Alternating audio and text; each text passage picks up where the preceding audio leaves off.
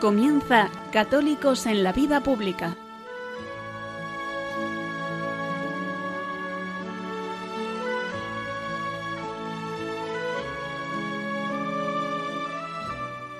Un espacio dirigido en Radio María por Luis Zayas. A lo largo de los últimos años, hemos despedido a personas que quizá no eran muy conocidas por el público en general, pero que han tenido una gran influencia en el intento de restaurar la civilización cristiana. Y sobre todo, han tenido una gran influencia para llevar muchas almas a Dios. Hablábamos del padre Mendizábal, hablábamos del padre de la cueva, hablábamos de Pedro Pablo Figueiredo, sacerdote también. Hoy nos acordamos de una mujer que ha tenido, yo me atrevería a decir, un papel clave en la historia de la ciencia, de la defensa de los más débiles y, por qué no decirlo también, de la Iglesia en el siglo XX y en esto que llevamos del siglo XXI. La semana pasada, concretamente el martes, día 6 de mayo, falleció a los 92 años Birth Leyen. Quizá para muchos no diga nada ese nombre. Quizá para otros más cercanos al mundo de la investigación, más cercanos al mundo de la defensa de la vida, más cercanos a la Academia Pontificia para la Vida, pues le suene a Jerome Leyen, ese católico ese investigador, ese hombre de raza que entregó su vida en la defensa de los más débiles, de todos los no nacidos y en especial de los niños con síndrome de Down por nacer y una vez nacidos. Porque como muy bien nos explicaba José Javier Esparza en su libro sobre Jerome Leyen, editado por Libros Libres, la vida de Jerome Leyen consistió en amar luchar y curar. Y en el centro, los niños con trisomía. Y desde ahí, todos, cualquieros que estuvieran en una situación de indefensión o de debilidad. Hemos glosado otras veces lo que ha sido la historia del Jerome Leyen. Siempre digo que me parece el modelo para el laico en el siglo XXI, para el seglar. Creo que conocer la vida de Jerón Leyen es tener un faro seguro de cómo se debe comportar el católico que quiere ser fiel a la verdad, fiel a esa verdad que conoce a través de la fe y de la razón. Jerón Leyen no pactó nunca con el mundo no entregó nunca la verdad. No pactó ni con los honores, ni con los puestos, ni con la fama, y mucho menos con la mentira, con las medias verdades o con el simple silencio de la verdad. Y eso es lo que creo que le hace un testigo para nuestro tiempo. Pero lo explica muy bien José Javier Esparza en el libro de Jerome Leyen. Esa vida de Jerome Leyen no es comprensible sin su mujer Birth Leyen, que nos abandonó este martes a los 92 años de edad. Porque si suele decir, pues no sé si es el refranero o el adagio popular, que detrás de todo hombre hay una gran mujer, algo que no tenemos duda, sobre todo los católicos, porque con ese ejemplo de la Virgen María detrás de nuestro Señor Jesucristo, pues qué decir, pues en el caso de Leyen, este adagio vuelve a ser verdad. Birth Leyen es el gran soporte de su vida. Es ese pilar que no solo es la madre de sus cinco hijos, sino que es una compañera que le ayuda en sus investigaciones científicas. Pero más que eso, es un soporte espiritual para los momentos de persecución que sufrirá su marido, y en ella encuentra el consuelo y la fortaleza para seguir adelante en la defensa de sus principios. Pero no solo eso, es que Birleyen también será una luchadora como su marido, y será capaz de promover un manifiesto en contra de la legalización del aborto en Francia con más de 10.000 firmas del ámbito médico y científico, porque en ese momento su marido estaba fuera de Francia y no podía dar esa batalla rápidamente, pues ella tomó el testigo y se comprometió, al igual que hacía su marido. Y no solo eso, porque como ejemplo de mujer católica, una vez que su marido murió, ella continuó con su legado y continuó empujando la labor del Instituto Médico, Jerome Leyen. Y creó la Fundación Jerome Leyen para seguir adelante con su legado. Y entregó también ella su vida a consolidar, cuidar y desarrollar todo ese legado que había realizado su marido. Birth también fue una gran amante, luchadora y vamos a decir curadora de todos aquellos que estaban desvalidos y que el mundo moderno amenazaba con despreciarlos y cuando no, eliminarlos. Es una gran deuda la que tenemos todos los amantes de la vida, todos los defensores de la vida, con este matrimonio Leyen, con Jerón y con Berth. Yo tuve la suerte de conocerla brevemente, pues a lo largo de los últimos años en que Dios me concedió la gracia de poder colaborar con la Fundación Jerome Leyen. Y tuvimos la suerte de, ver, de poderla traer algunas veces a España. Y a pesar de no saber francés, lo cual limita mucho, pues la, la capacidad de relacionarse, bueno, uno veía en ella una mujer confiada, confiada en el Señor y tranquila, porque estaba entregando su vida a algo que merecía la pena, la defensa de los no nacidos. Se ha muerto Berth. Hace años que nos dejó Jerome Leyen, pero su legado continúa, tanto en Francia como en España, donde está la Fundación Leyen. Ojalá los que seguimos en este mundo seamos capaces de seguir adelante con el legado que nos dejaron Jerome y Berth. Y para Berth le pedimos que descanse en paz, que el Señor acoja en su seno a esta fiel testigo de su verdad y que desde el cielo el matrimonio Leyen cuide e interceda por todos nosotros.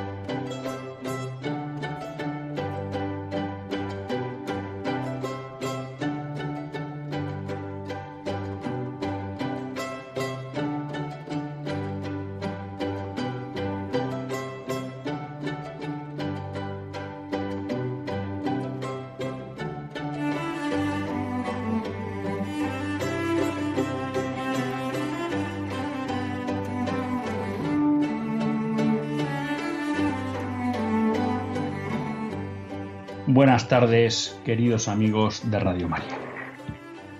Un lunes más, volvemos fieles a la cita con todos ustedes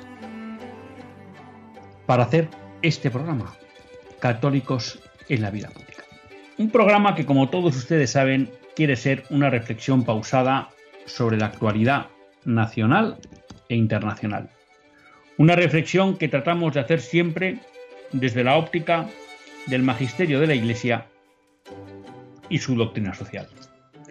Una Iglesia, pues que como todos ustedes saben, siempre decimos que es madre y maestra. Y la verdad que la crisis que estamos viviendo del coronavirus, bueno, pues nos hace palpar de verdad, o quizá en mayor profundidad, esa maternidad y esa maestría o ese magisterio de la Iglesia hacia todos nosotros. Como todos ustedes pueden suponer, pues seguimos confinados, aunque ahora podamos pasar de vez en cuando con nuestros hijos por la calle. Y por tanto, pues una vez más estamos grabando el programa. Un programa que como lo hacemos grabado, pues tampoco podrá tener la intervención de los oyentes, pero bueno, pues siempre les animo a que aprovechen que tenemos otras formas para comunicarnos, como es el mail. Ya saben ustedes que pueden llamar, escribir al mail del programa que es católicos en la vida pública arroba.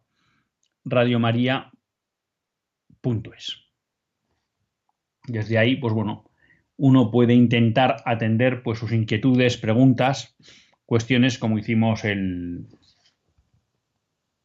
el programa anterior en el caso de, Enrique. Bueno, pues ¿qué tenemos para hoy?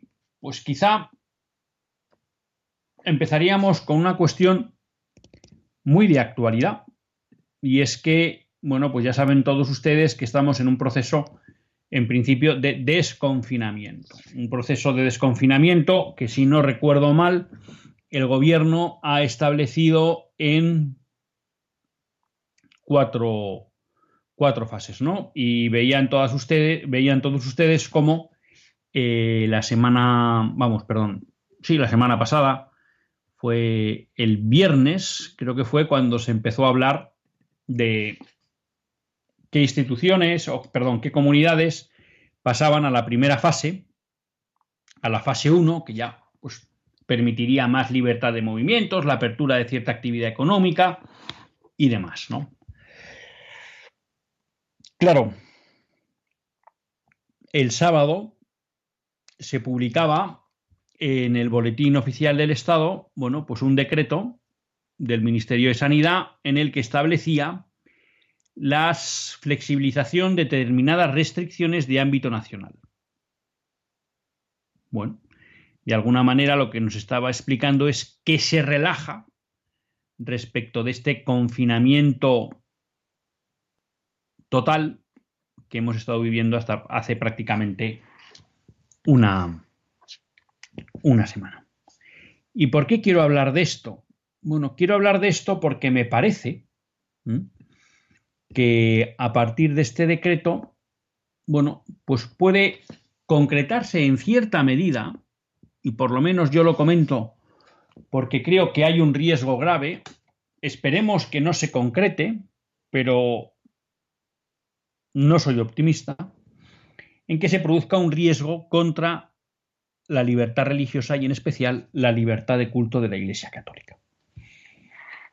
Comentábamos en el programa pasado cómo había habido una queja fuerte de los obispos italianos porque ante la relajación también del estado de alarma o del confinamiento en Italia, el gobierno había decidido que no se podrían celebrar misas públicas hasta junio. Bueno, los obispos eh, se pusieron manos a la obra para defender la libertad de culto de la Iglesia Católica y parece ser que a partir del 18 de mayo ya podrá haber misas públicas en Italia. En Francia ha, aparecido algo, ha sucedido algo parecido en cuanto al gobierno, que es que creo que hasta junio no permite la celebración de culto público. ¿no? Y también pues, ha habido una queja firme de los obispos que desde el primer momento, tanto en Francia como en Italia o en España, pues han colaborado en todo lo posible para aportar su grano de arena en el control de la pandemia y pues de alguna manera en Francia no entendían muy bien por qué cuando se van se va permitiendo que abran otra serie de actividades, pues parece ser que la reapertura del culto público se demora sin justificación alguna. No he encontrado alguna noticia de si realmente en Francia, pues el gobierno francés ha reconsiderado su, su posición como ha hecho el italiano, pero eso es lo que, lo que conocemos, ¿no? Había una noticia también, en este caso de Estados Unidos, en el que el gobernador de el gobernador de Illinois, bueno, pues pues no sabemos muy bien si por propia iniciativa o por qué, pues había decidido que probablemente va a impedir o va a prohibir que se puedan celebrar misas con más de 50 personas hasta que se haya una vacuna efectiva contra el COVID-19. Claro, eso es una limitación brutal a la libertad de culto de los fieles estadounidenses ¿no? y de la Iglesia Católica. Por tanto, uno ve que hay quien está tratando de sacar ganancias en río revuelto, ¿no? Y de alguna manera atacar, limitar la, la libertad de la Iglesia para ejercer la evangelización. Claro, hasta ahora, realmente, lo que se había establecido con el estado de alarma era una cuestión bastante sencilla. En el primer decreto que se emitió, eh, cuando el gobierno declaró el estado de alarma, bueno, decreto de, del 14 de marzo, si recuerdan todos ustedes, fue ese fin de semana cuando ya para el lunes, que creo que era 16, se decretó el confinamiento de toda la población española, bueno, pues en ese decreto había un artículo 11 titulado Medidas de contención en relación con los lugares de culto y con las ceremonias civiles y religiosas. La asistencia a los lugares de culto y a las ceremonias civiles y religiosas, incluidas las fúnebres, se condicionan a la adopción de medidas organizativas consistentes en evitar aglomeraciones de personas en función de las dimensiones y características de los lugares, de tal manera que se garantice a los asistentes la posibilidad de respetar la distancia entre ellos de al menos de un metro. Esto era todo lo que decía en relación con la libertad de culto el decreto que establecía o declaraba el estado de alarma. Bueno, algo de sentido común. Los templos pueden estar abiertos, pueden realizarse ceremonias civiles o religiosas. Como sabemos que para luchar contra el virus es necesario lo que se llama el distanciamiento social o la distancia social, bueno, pues procuren que en el aforo se pueda respetar la distancia de al menos de un, de un metro entre los que acudan a esos lugares de culto. Por tanto, nuestra opinión es que en ese decreto el gobierno en ningún caso, digamos, violó lo que es la libertad de culto de la Iglesia y de los españoles. Es verdad que luego, en relación con las ceremonias eh, fúnebres o velatorios, bueno, se estableció una limitación, quizá excesiva, pero bueno, de que solo tres personas podrían acudir a los velatorios o a los entierros. Pero digamos que el resto de la actividad, eh, vamos a llamar sacramental o de culto, no sufrió ningún tipo de modificación. Es verdad que hemos visto cómo se han producido hechos lamentables por parte de las fuerzas y cuerpos de seguridad del Estado, que en determinadas situaciones han interrumpido, eh, no sabemos por qué motivo, ceremonias religiosas. Quizá el caso más sonado fue cuando se interrumpe una misa, no recuerdo mal si de jueves santo o viernes santo, no recuerdo bien, en Granada, celebrada por el propio obispo de Granada, ¿no? Y, aparece la policía y dice que las personas que están se tienen que ir. Bueno, eso en ningún caso contravenía el artículo 11 del decreto que declaraba el estado de alarma. Por tanto, podemos decir que es verdad que de hecho se había producido alguna intromisión en la libertad de culto, en la libertad de iglesia, Pensamos que fueron acciones minoritarias y que por tanto, bueno, pues desde un punto de vista legal estaba respetado la libertad de culto. Bien. ¿Qué nos encontramos ahora? En este decreto de 9 de mayo, en su artículo 9, el gobierno detalla una serie de flexibilizaciones en los lugares de culto. Bueno, en su artículo 1 dice, se permitirá la asistencia a lugares de culto siempre que no se supere un tercio de su aforo y que se cumplan las medidas generales de seguridad e higiene establecidas por las autoridades sanitarias. Bueno, con lo cual, aquí el gobierno establece un aforo máximo, que debe ser un tercio del aforo del templo. Bien. Bueno, podemos entender que puede ser razonable ese hecho. Y que eso de alguna manera garantice la distancia social. Claro, yo creo que era mejor la redacción que teníamos en el decreto que, de marzo. ¿Por qué? Porque lo que decía es que había que mantener un metro de distancia y no se metía en cuanto suponía eso el aforo. Pero bueno, nos han dicho que un tercio. Bien, y que hay que cumplir una serie de medidas generales de seguridad e higiene. De acuerdo. Luego, el decreto da una serie de normas para cómo habría que calcular el aforo si es algo que no está claro. Bien. Pero al final de este apartado 2, este decreto dice, no se podrá utilizar el exterior de los edificios ni la, vía pública para la celebración de actos de culto. Pues, ¿qué quieren que les diga? A mí me parece que aquí es entrometerse en demasía en la libertad de la Iglesia. Porque si hay parroquias que tienen patios, que tienen terrazas, que tienen incluso, vamos a llamar, jardines abiertos, exteriores, perdón, pero incluso cerrados a la calle, con vallas o lo que fuera, ¿por qué no se puede aprovechar ese espacio exterior tratando de controlar la distancia social de las personas para ampliar el aforo de los templos? Porque a lo mejor hay templos que en principio, pues como son muy grandes y visto que ahora mismo pues los católicos estamos eximidos de la obligación de cumplir con el precepto dominical, pues es verdad que en templos grandes pues posiblemente no haya un problema de aforo. Pero a lo mejor en templos pequeños sí. Y si tuvieran algún lugar aledaño, anexo, bien un jardín, un patio, algo donde podría caber más gente y vía, como se hace muchas veces ya en parroquias, altavoces pudieran seguir la ceremonia religiosa, pues eso ayudaría a que más fieles puedan acceder al culto religioso.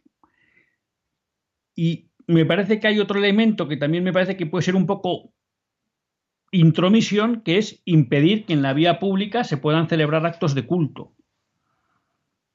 ¿Quiere decir eso que no podemos hacer una procesión alrededor de la iglesia? ¿Por qué? Si la gente puede salir a correr, y uno pues ve que cuando la gente ahora sale a hacer deporte, como nos obligan a hacerlos todos en la misma hora, pues de alguna manera se producen ciertas aglomeraciones. ¿Por qué no se puede hacer un acto en la vía pública, un acto de culto, ¿no? Bueno, pues algunos podrán decir, bueno, esto puede tener sentido desde un punto de vista de garantizar, garantizar la salud. De acuerdo, pero a mí me parece excesivo este nivel de detalle en el que entra el gobierno y que creo que pone en riesgo, o puede poner en riesgo, la libertad de la Iglesia para ejercer su evangelización. Porque ¿por qué no podemos utilizar los exteriores, los jardines? ¿Eh? Que incluso parece que estando al aire libre sería más difícil el contagiar o la propagación del virus. Y luego, ¿hasta cuándo no podrá la Iglesia hacer un acto de culto en la vía pública, que normalmente son procesiones. Lo dejo ahí. Es verdad, bueno, pues que las autoridades eclesiásticas pues podrán analizar y quizá puedan interpretar mejor esto, ¿no? Pero yo sí quiero un poco que estemos atentos al hecho de que en este proceso de desconfinamiento se pueden producir intromisiones en lo que es la autoridad legítima de los obispos para organizar el culto y que el Estado puede aprovechar este momento para entrar donde no le tocan. Porque luego resulta curioso que en el punto 3, sin perjuicio de las recomendaciones que cada confesión en las que se tengan en cuenta las condiciones de culto de cada una de ellas, con carácter general se deberán observar las siguientes recomendaciones. Bueno, y nos van diciendo una serie de ellas, que hay que utilizar mascarilla, que es verdad que son recomendaciones. Antes de cada reunión, pues que se desinfecten los espacios, que se organicen las circulaciones para evitar aglomeraciones y cruces de personas. Pero llegamos al punto I del apartado 3 del artículo 9 de este decreto y dice, durante el desarrollo de las reuniones o celebraciones se evitará el contacto personal, manteniendo en todo momento la distancia de seguridad, de acuerdo. La distribución de cualquier tipo de objeto, libros o folletos. Tocar o besar objetos de devoción u otros objetos que habitualmente se manejen.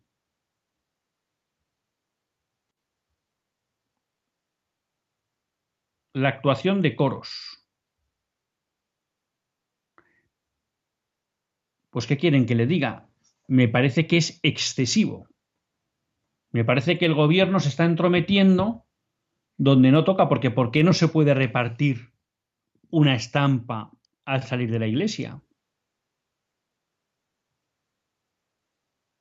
Pues tranquilamente, el que tenga miedo, pues que no la coja. ¿Por qué no se pueden seguir entregando las hojas que en muchas parroquias se preparan los domingos para facilitar el seguimiento de la misa?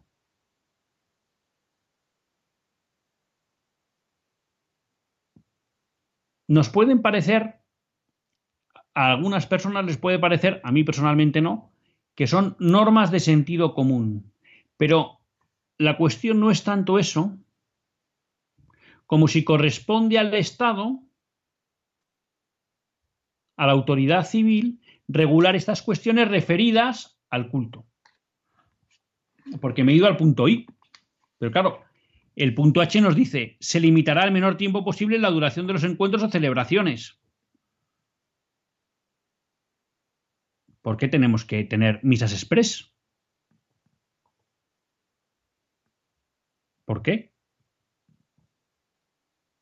El culto es el momento de adorar a Dios?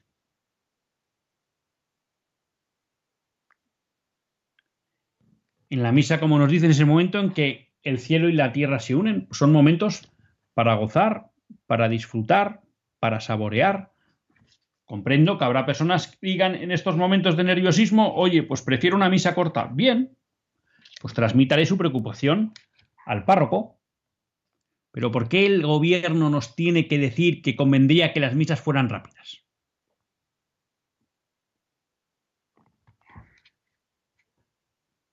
Claro, nos dice también el gobierno, no se permitirá el uso de agua bendita, de agua bendecida.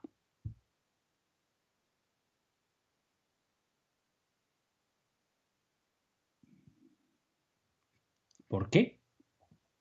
Eso puede ser una medida de prudencia, como han tomado todos los obispos, pidiendo que no hubiera agua bendita en las iglesias. Muy bien. Pero ¿quién es el gobierno para decir si puede haber o no agua bendita en las iglesias o si en un momento dado hay una ceremonia en la que hay que asperjar con agua bendita, ahora resulta que no se puede hacer porque el gobierno ha sacado una norma. Pero ¿quién es el gobierno para organizar los rituales de la Iglesia Católica. Repito, me parece que la cuestión no es tanto si a ustedes o a mí que personalmente no, me parecen razonables esas medidas o no. La pregunta que nos tenemos que hacer es si tiene derecho el gobierno a sacar estas normas y a intervenir a este nivel, concretamente en este caso, por no irme a otros, en la organización del culto católico. Pues creo que no. Y creo que esto nos muestra, o es una muestra, de que hay un peligro concreto de que aprovechando toda esta situación que se ha montado con la crisis del coronavirus, veamos que el fuerte intervencionismo que está teniendo el gobierno en otros ámbitos de la vida social, porque hemos estado casi mes y medio sin poder salir de casa, y luego nos han dicho que hay unos que sí pueden trabajar y otros que no. Y luego nos han dicho pues, que ahora otros pueden trabajar, pero que si pueden quedarse en teletrabajo, que mejor que en teletrabajo. Y ahora nos han dicho que podemos pasear unos de 6 a 9, otros de 9 a 10, otros de, de 10 a 12, en los niños de, con toda la calina de 12 a 7, pero luego ya de 7 a 8 otra vez los mayores, y luego de, 9, de 8 a 9 otros para hacer deporte pero que de 11 a 6 de la mañana nadie en la calle. A mí ya me ha parado la policía tres veces para preguntarme a dónde voy o de dónde vengo.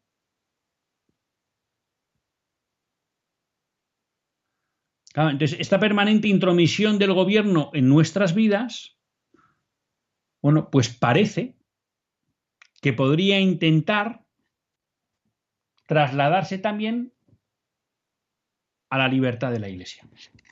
Que como digo, fue respetada por la norma en el Real Decreto que declaraba el estado de alarma, en algunos casos fue conculcada de hecho, que no de derecho, por algunas actuaciones policiales, pero que creo que en general estuvo, desde el punto de vista jurídico, no fue conculcada la libertad de culto, y que ahora me da la sensación de que algunos, pescando en río revuelto, tratan de aprovecharse de la situación. Y creo que aquí, pues volviendo a lo que comentábamos en otros programas, los católicos debemos ser firmes y estar detrás de nuestros obispos en la defensa de la libertad religiosa. ¿no? Cardenal Müller eh, recogía unas declaraciones de religión en libertad en relación con esta cuestión y explicaba ¿no? Tomar determinadas medidas externas es tarea del Estado. La nuestra como obispos, yo diría aquí también como católicos, es defender la libertad e independencia de la Iglesia y su superioridad en la dimensión espiritual. No somos una agencia subordinada del Estado. ¿Mm? Una cosa es tomar medidas cautelares para minimizar los riesgos de contagio otra muy distinta es prohibir la liturgia. La Iglesia no es cliente del Estado.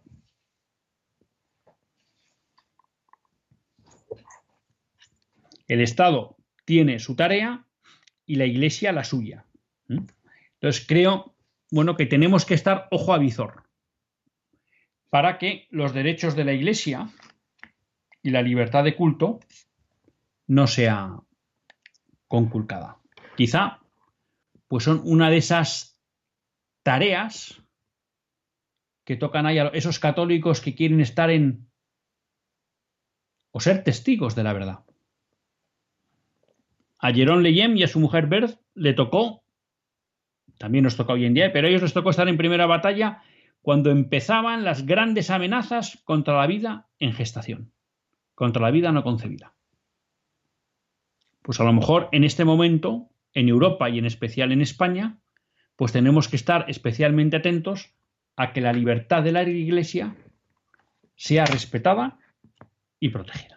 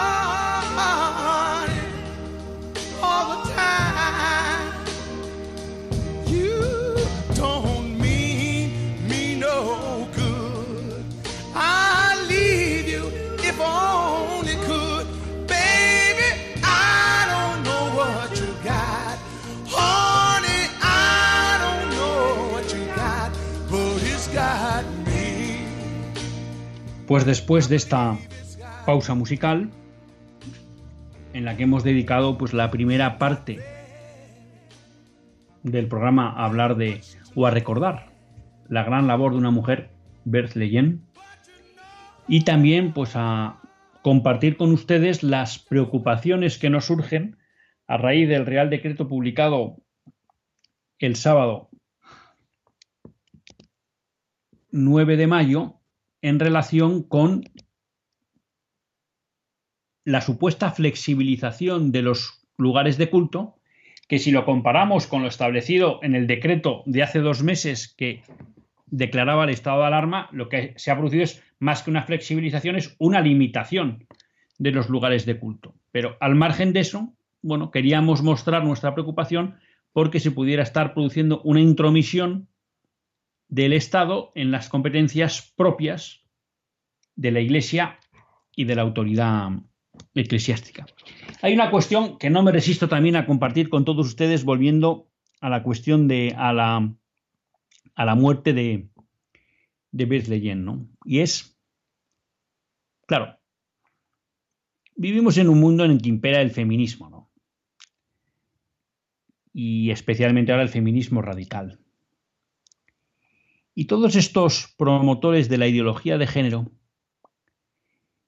pues siempre han utilizado como bandera la crítica a la Iglesia ante su, digamos, su visión o prototipo de la mujer. ¿no?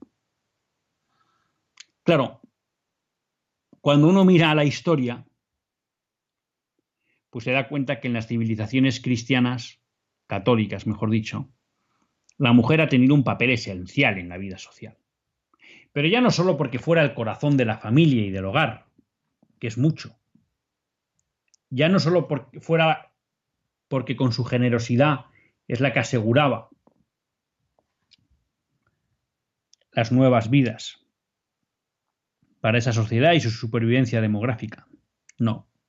Sino que uno, cuando empieza a ver la historia y ve pues a una Isabel la Católica, a una Santa Catalina de Siena, a una Teresa de Ávila, a una Santa Teresa de Lisieux, a una Blanca de Castilla, a una Santa Ilegarda. Bueno, yo pues tengo mis conocimientos limitados, pero seguro que estuviéramos aquí algún historiador pues nos empezaría a dar nombres y nombres de mujeres que a lo largo de toda la historia de la cristiandad han tenido un papel esencial en la cultura, en la política, en la vida social, incluso en la vida económica. Porque nada más lejos de lo católico que relegar a la mujer al ostracismo social. Nada más lejos de eso. Que eso no quiere decir que el catolicismo renuncie a considerar la maternidad como algo específico, esencial y grande de la mujer.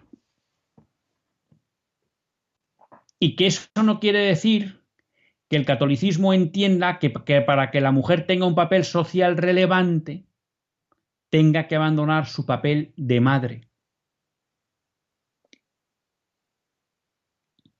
y de esposa. Claro, cuando uno se encuentra con una mujer como Bert Leyen, que no solo es madre de cinco hijos, sino que es el sostén de su marido, que le ayuda en sus investigaciones científicas, que le da fortaleza espiritual y moral en los momentos de persecución y que le sostiene y que comparte con él esas luchas. Y que incluso en vida de su marido hay momentos que ella toma la iniciativa. Y que tras la muerte de su marido coge su legado, lo hace suyo, que ya era suyo, y se dedica a promoverlo, bueno, pues aquí tenemos un ejemplo, si quieren quizá a lo mejor un poco en grado sumo, de lo que es la mujer católica, que es una mujer permanentemente entregada en el servicio a los demás.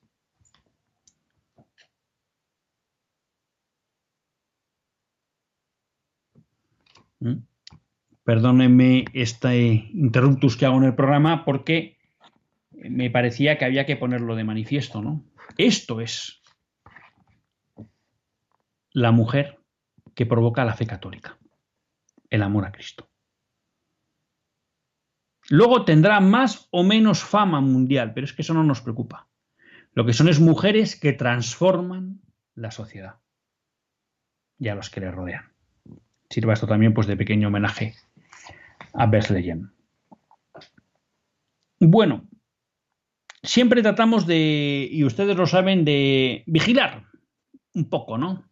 De estar atentos a los avances o no del nuevo orden mundial, ¿no? Entonces nos querríamos hacer eco, en primer lugar, de una denuncia de, de Monseñor del Río, arzobispo de Arequipa, en Perú, que acusa al gobierno peruano de promover el aborto en plena pandemia. Esto les sonará, ¿no? Esto les sonará, porque eh, aquí estamos viendo cómo el gobierno español nos está intentando corar la eutanasia y la ley liberticida de educación, eh, pues aprovechando no solo la pandemia, sino que estamos en un estado de alarma que prácticamente es imposible el debate social y que la actividad parlamentaria está súper limitada. ¿no? Bueno, pues claro, eh, podríamos decir, siguiendo a Benedicto XVI, como le citábamos el otro día, pues claro, que este anticristo no descansa, ¿no? El anticristo no descansa. Y bueno, pues aprovecha en todos ámbitos, en todos lugares, para imponer su agenda. ¿Mm? Nos recordaba Benedicto XVI en esas citas que sacaban de esa nueva biografía que ha editado Peter Sewell, que parece ser que en España la van a editar allá por otoño eh, alguna editorial de los jesuitas que he podido leer. La noticia, bueno, pues él decía que como todo lo que era el aborto y la ideología de género, pues estaba muy relacionado con el poder espiritual del anticristo, ¿no? Bueno, pues estamos viendo cómo, y lo hemos dicho muchas veces, junto a Europa y especial España, ahora el gran caballo de batalla del nuevo orden mundial es Hispanoamérica y está habiendo una presión brutal para introducir en ellos tanto el aborto como la ideología de género. Y en Perú, pues ya ven, el gobierno trata de aprovechar esta situación para eh, introducir el aborto y también, como no, pues para, digamos, ampliar o promover el reparto de, de anticonceptivos. Bueno, pues aquí está un obispo denunciando el avance de la incultura de la muerte.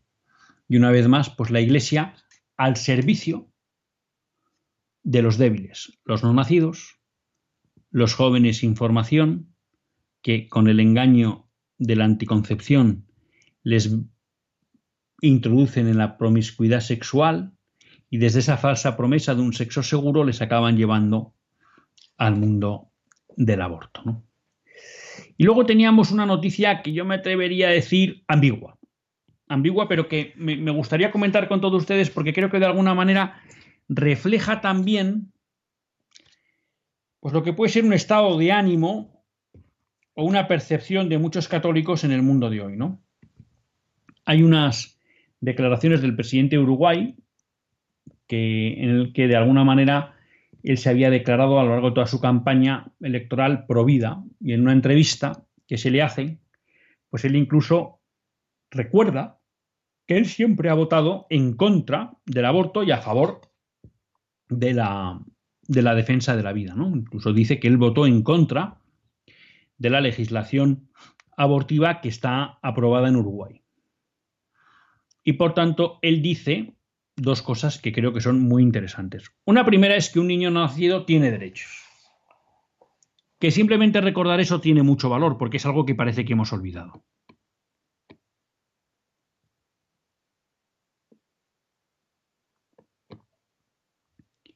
Y es algo que a mí, eh, en relación con esto, siempre hay dos cosas que me impresionaron. ¿no? En Evangelium Vitae, creo que es, espero no, no fallar, porque ahora hablo de memoria, pues San Juan Pablo II recordaba cómo en el embrión, en el momento de la concepción, se producía también eh, la acción de Dios para infundir el alma, ¿no? Y por tanto, como recuerda eh, un sacerdote amigo, el padre Javier, en la medida en que ya hay cuerpo en ese alma, ese es un ser, vamos a llamar, apto para ir al cielo. Por tanto, ¿cómo no va a tener derechos ese no nacido, ¿no? Pero es algo que nuestra cultura ha despreciado olímpicamente. Bueno, pues el presidente de Uruguay lo recuerda. Y ante la pregunta de qué supone el hecho de que él se haya declarado de alguna manera provida, bueno, pues él lo que también plantea es que quiere implementar políticas de desestímulo de los abortos. Lo cual creo que es también una grandísima noticia. Este presidente de Uruguay se llama Luis Lacalle Pou. Por tanto, nos recuerda que el no nacido tiene derechos y que hay que hacer políticas de desestímulo de los abortos. Creo que eso está bien. Y, pues, ¿quién quieren que les diga? Al menos este, estos dos tipos de declaraciones las hemos echado de menos en España en los últimos 40 años. Es verdad que ahora con la erupción de Vox en el ámbito parlamentario, pues se empieza a oír algo de esto en el hemiciclo. No digo que no haya otros partidos extraparlamentarios, como Familia y Vida, como los carlistas, como Alternativa Española, como otra serie de partidos, que defiendan esto. Pero quiero decir, en el ámbito parlamentario, solo se oía de vez en cuando a Unión del Pueblo Navarro hablar del derecho del no nacido. Bueno, pues eh, que lo haga un presidente de Uruguay, pues es de agradecer. Donde Viene la de Cal, que yo siempre creo que es la mala, ¿no? La de Arena ha sido pues que haya un presidente que reconoce que hay que establecer políticas para desestimular el aborto, para apoyar a esas mujeres en riesgo de aborto y que nos recuerde que el niño nacido tiene derechos. Donde uno se queda un poco frío es en que parece que este presidente lo que no se plantea es revertir la ley del aborto, ¿no? Porque de alguna manera lo que plantea es, bueno, que en la medida que fue una ley aprobada, pues es una ley vigente. Y ahí yo creo, pues que le tenemos que animar, no sé cómo, al presidente de Uruguay a que cambie ese concepto. Hay que intentar generar una mayoría social que permita que se pueda revocar esa ley. Porque a veces caemos en la trampa de decir, bueno, está la ley, pero como yo ayudo a las mujeres, a lo mejor consigo que no haya abortos. En esa trampa yo creo que también a veces cae Vox, ¿no? Bueno, nosotros habrá una ley del aborto, pero haremos mucho para que las mujeres no aborten. Ya, pero son dos cosas distintas. Hay que apoyar a toda mujer en necesidad y, más si está en riesgo de aborto. Y además hay que hacer que la legislación sea justa. Y por tanto, si podemos, no podemos permitir que sigan vigentes leyes injustas. Si no podemos, haremos lo que podamos. Apoyar a la mujer, tratar de modificar esa ley como se pueda. Pero si podemos, nuestro objetivo tiene que ser eliminar las leyes injustas. Y las del aborto son especialmente injustas. O radicalmente injustas. O intrínsecamente perversas. Si utilizáramos lenguaje moral. Y por tanto creo que ahí está de cal del, presidente Uruguay. ¿Por qué? Porque uno percibe en muchos católicos y personas también de sentido común que de alguna manera hemos asumido como que tiene que haber una ley del aborto, que, que eso como no va a existir. Pues no, las leyes injustas hay que derogarlas. Tenemos que tener esa tensión permanente por trabajar para ello. Y marcar el objetivo. A lo mejor ese objetivo tenemos que llegar paso a paso. De acuerdo. Pero marquemos el objetivo. Y cuando nos olvidamos de que el objetivo es que no haya ley del aborto, al final los pasos que damos son siempre insuficientes porque siempre hay leyes del aborto y lo que no conseguimos es generar esa conciencia en la sociedad de la maldad del aborto.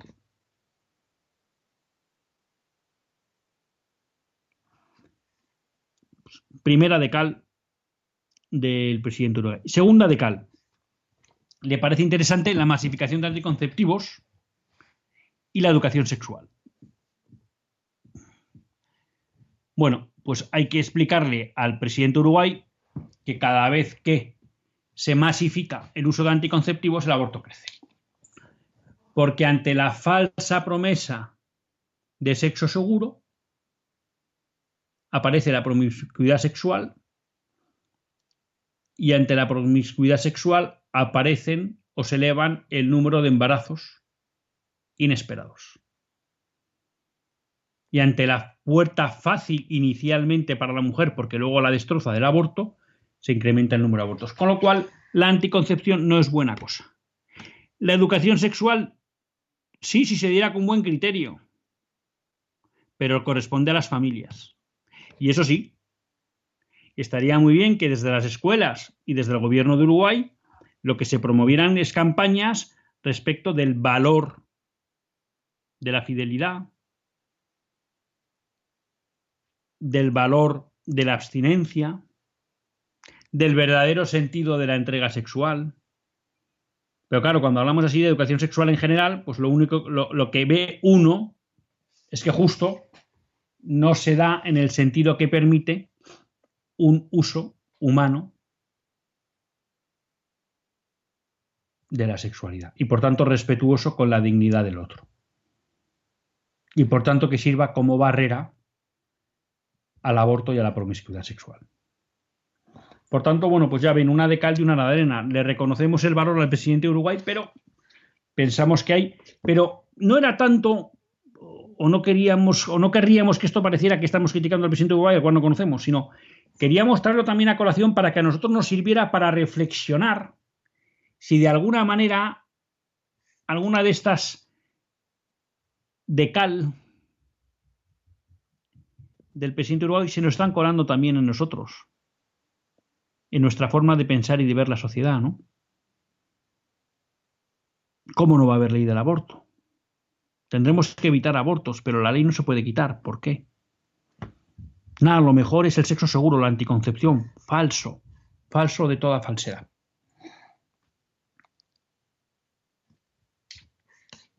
Y bueno, como siempre, pues se, va acabando el tiempo, pero eh, me encontré una noticia en, Religión en Libertad que yo creo que también viene bien para estos tiempos de, de pandemia, ¿no? Se hacía eco, Religión en Libertad, de pues, una experiencia del, de un obispo de rito maronita en Estados Unidos, en Brooklyn, Gregory Mansur. Bueno, este obispo se encontró paseando por Brooklyn en que una persona que estaba tosiendo muchísimo se desmayaba o se desvanecía en la calle o se caía. Y que ante pues esa tos tan fuerte y demás todo el mundo por miedo al coronavirus nadie le quiso ayudar. Y entonces él se encontró, como dice él, de una manera espontánea, que se acercó al hombre y le estuvo atendiendo hasta que llegaron los servicios de sanidad. Y ya se los llevaron al hospital. Pasadas unas semanas, el propio, obispo, se contagió. Bueno, y parece ser que pues, pasó la, la enfermedad. Claro, y el y el obispo mostraba, a mí me parece interesante por dos cosas. El obispo, por un lado, mostraba el hecho de que mucha gente por miedo se había negado a ayudar al que lo necesitaba. Y creo que esto es una reflexión que tenemos que hacer nosotros de cómo nos está afectando esta pandemia del coronavirus nos está volviendo antisolidarios. Estamos poniendo por encima de todo la protección de nuestra salud frente a cualquier otra cosa. Porque entonces nos estaríamos equivocando. Y yo creo que el ejemplo del obispo nos lo muestra. Él además se quita mérito porque dice, realmente no fue una reacción racional, fue instintiva. Bueno, yo me atrevería a decir que eso es lo que le da mérito. Porque quiere decir que este obispo tenía preparado el corazón para entregarse a los demás sin pensar en consecuencias. Y entonces él simplemente se tiró a ayudar y no midió consecuencias. ¿Por qué? Porque había preparado su corazón para decir lo importante es el otro, no soy yo. Lo cual, aunque él se quite importancia, yo creo que tiene mucho mérito, porque es una vida preparándote para darte y entregarte. Y luego él también dice que cuando, bueno, él pasó la enfermedad y sufría, bueno, pues que no se arrepintió de haber dado ese paso, ¿no? Entonces, bueno, me parecía interesante este ejemplo de este obispo y luego también porque nos vuelve a traer a primera línea algo que los medios en general, al menos en España, están ocultando. Y es que muchos religiosos, sacerdotes y también seglares católicos están en primera línea en lucha contra el coronavirus, atendiendo a enfermos, atendiendo a personas que están solas, ayudando con los velatorios y a las familias que han perdido a seres queridos. Y también, ¿por qué no?, ayudando materialmente a otro tipo de afectados por el coronavirus, que son aquellos que, pues, que por falta de ingresos, pues no tienen ni para comer en sus casas, ¿no? Entonces, pues desde aquí le queremos dar las gracias a, este obispo maronita, Gregory Mansur de Estados Unidos, que es el que lleva todas las comunidades en, una parte del oeste del este de Estados Unidos de rito maronita, bueno, por este testimonio de lo que es un corazón entregado a Cristo, por este testimonio de que es lo que es la labor de la Iglesia, que no se preocupa de sí mismo, sino de darse a los demás. Y esto también me sirve pues, para recordar lo que venimos diciendo en los últimos programas. La Iglesia en España nos necesita. A todos. No solo para defender la libertad religiosa si se viera atacada, sino también necesita apoyo económico. Hay caritas que están viendo duplicada y triplicada las familias que atienden. Y se necesita sostenimiento económico para esos apoyos. Hay parroquias que llevan casi dos meses sin poder cobrar ni una colecta y no tienen lo suficiente para mantener templos. Hay monasterios que lo están pasando muy mal.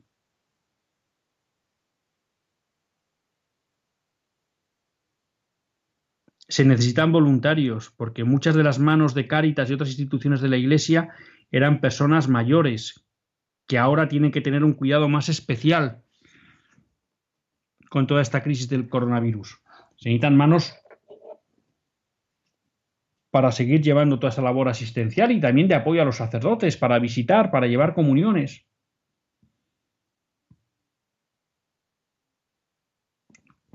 La Iglesia no quiere dejar a nadie atrás, pero necesita ayuda para hacerlo, nuestra ayuda. Y no se olviden de Radio María, con oraciones, con voluntariado, con aportaciones económicas, que también es una labor de nuestra Madre. Hasta el próximo lunes, si Dios quiere, que Dios les bendiga. Así concluye Católicos en la Vida Pública, un programa que dirige Luis Zayas.